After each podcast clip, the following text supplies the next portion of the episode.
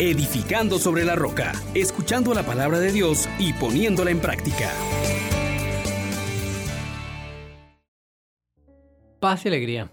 En Jesús y María, mis hermanos, bienvenidos. Les saluda Juan Elías de la Misericordia Divina, su servidor, lleno de gratitud con el Señor porque en medio de las batallas nos reviste de su armadura. Nos da toda una serie de herramientas para resistir y para vencer en las batallas. Pidámosle pues que su Santo Espíritu renueve su gracia en nosotros.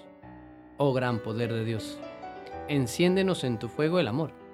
Oh Espíritu, que vienes de lo alto, llénanos de Dios. Oh Espíritu, óleo santo, úngenos en el amor. Continuamos, hermano, hermana, con la lectura de la carta del apóstol San Pablo a los Efesios capítulo 6, versículos del 10 al 20. Busquen su fuerza en el Señor y en su invencible poder. Pónganse las armaduras que Dios nos da para poder resistir a las estratagemas del diablo.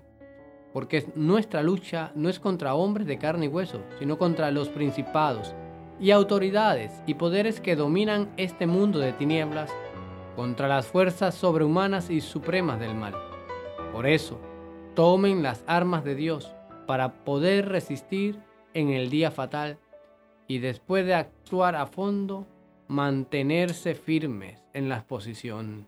Estén firmes, repito, abróchense el cinturón de la verdad. Por coraza pónganse la justicia. Bien calzados los pies para estar dispuestos con prontitud a anunciar el Evangelio de la paz.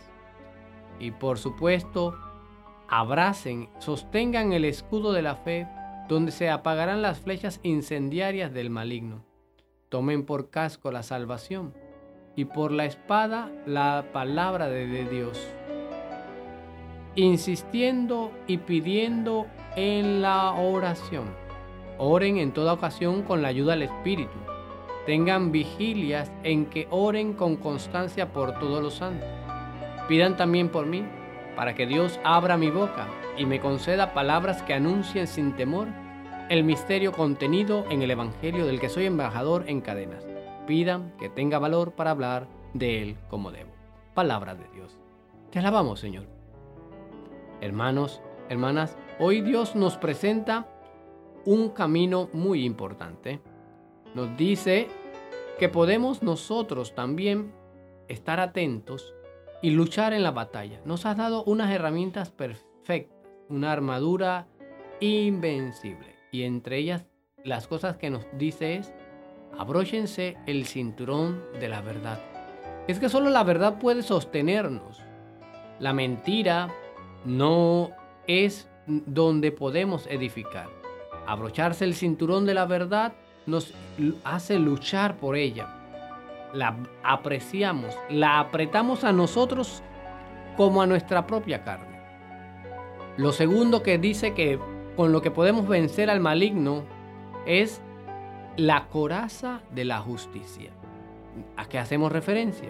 Hacemos referencia a que mi vida, para ser protegida, debe estar en la justicia.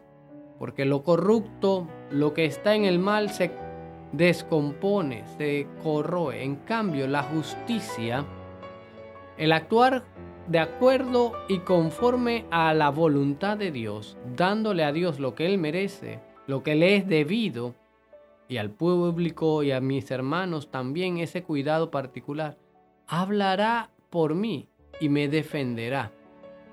Lo tercero que tenemos que tomar en cuenta, hermanos, para luchar esta batalla es la fe, el escudo de la fe, donde el enemigo va a apagar sus dardos encendidos. ¿Por qué?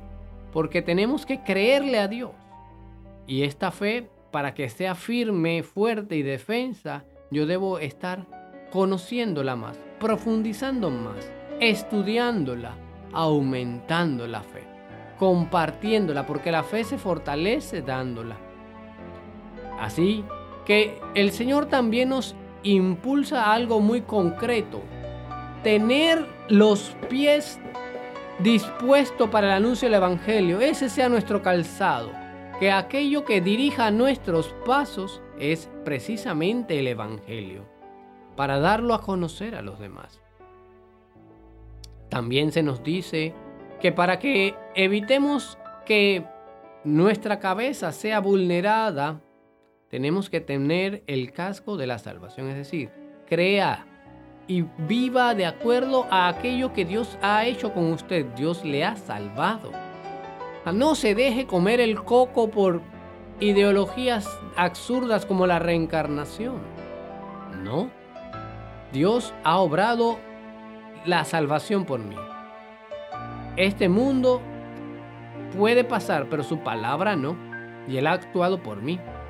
Y te da dos elementos más importantes también. Que puedas luchar la batalla con la palabra. Cuando vengan las tentaciones del enemigo, la forma en que tú te vas a defender es a través de la palabra. Por eso es necesario que conozcas la palabra de Dios. Y la última cosa que Dios te da para pelear la batalla es la oración. Y una oración perseverante, una oración constante, una oración que incluso hace vigilias, que se sacrifica para poder entrar en ese contacto con el Dios vivo. Hermano, hermana, necesitamos nosotros apropiarnos de esta armadura. Y así Dios hará que experimentes su victoria, porque Él es nuestra fortaleza, Él es invencible. Hermano, hermana, digámosle con confianza a ese Dios que es nuestra roca, que en Él queremos apoyarnos. Señor Dios nuestro, gracias por esta armadura. Te pedimos entonces que nos hagas caminar en verdad que nos estén dispuestos nuestros corazones para anunciar el Evangelio, que vivamos con obras de justicia y de santidad. Te pedimos también, Señor, que aumentes nuestra fe, la hagas firme. Te pedimos que tú, Señor, tomes el control de nuestros pensamientos y que en todo vivamos por medio de la salvación, peleando con la palabra de Dios y perseverando en la oración. Amén, amén, amén. Bendiciones para todos. Les exhortamos, hermanos, por la misericordia de Dios, que pongan por obra la palabra y no se contenten solo con oírla.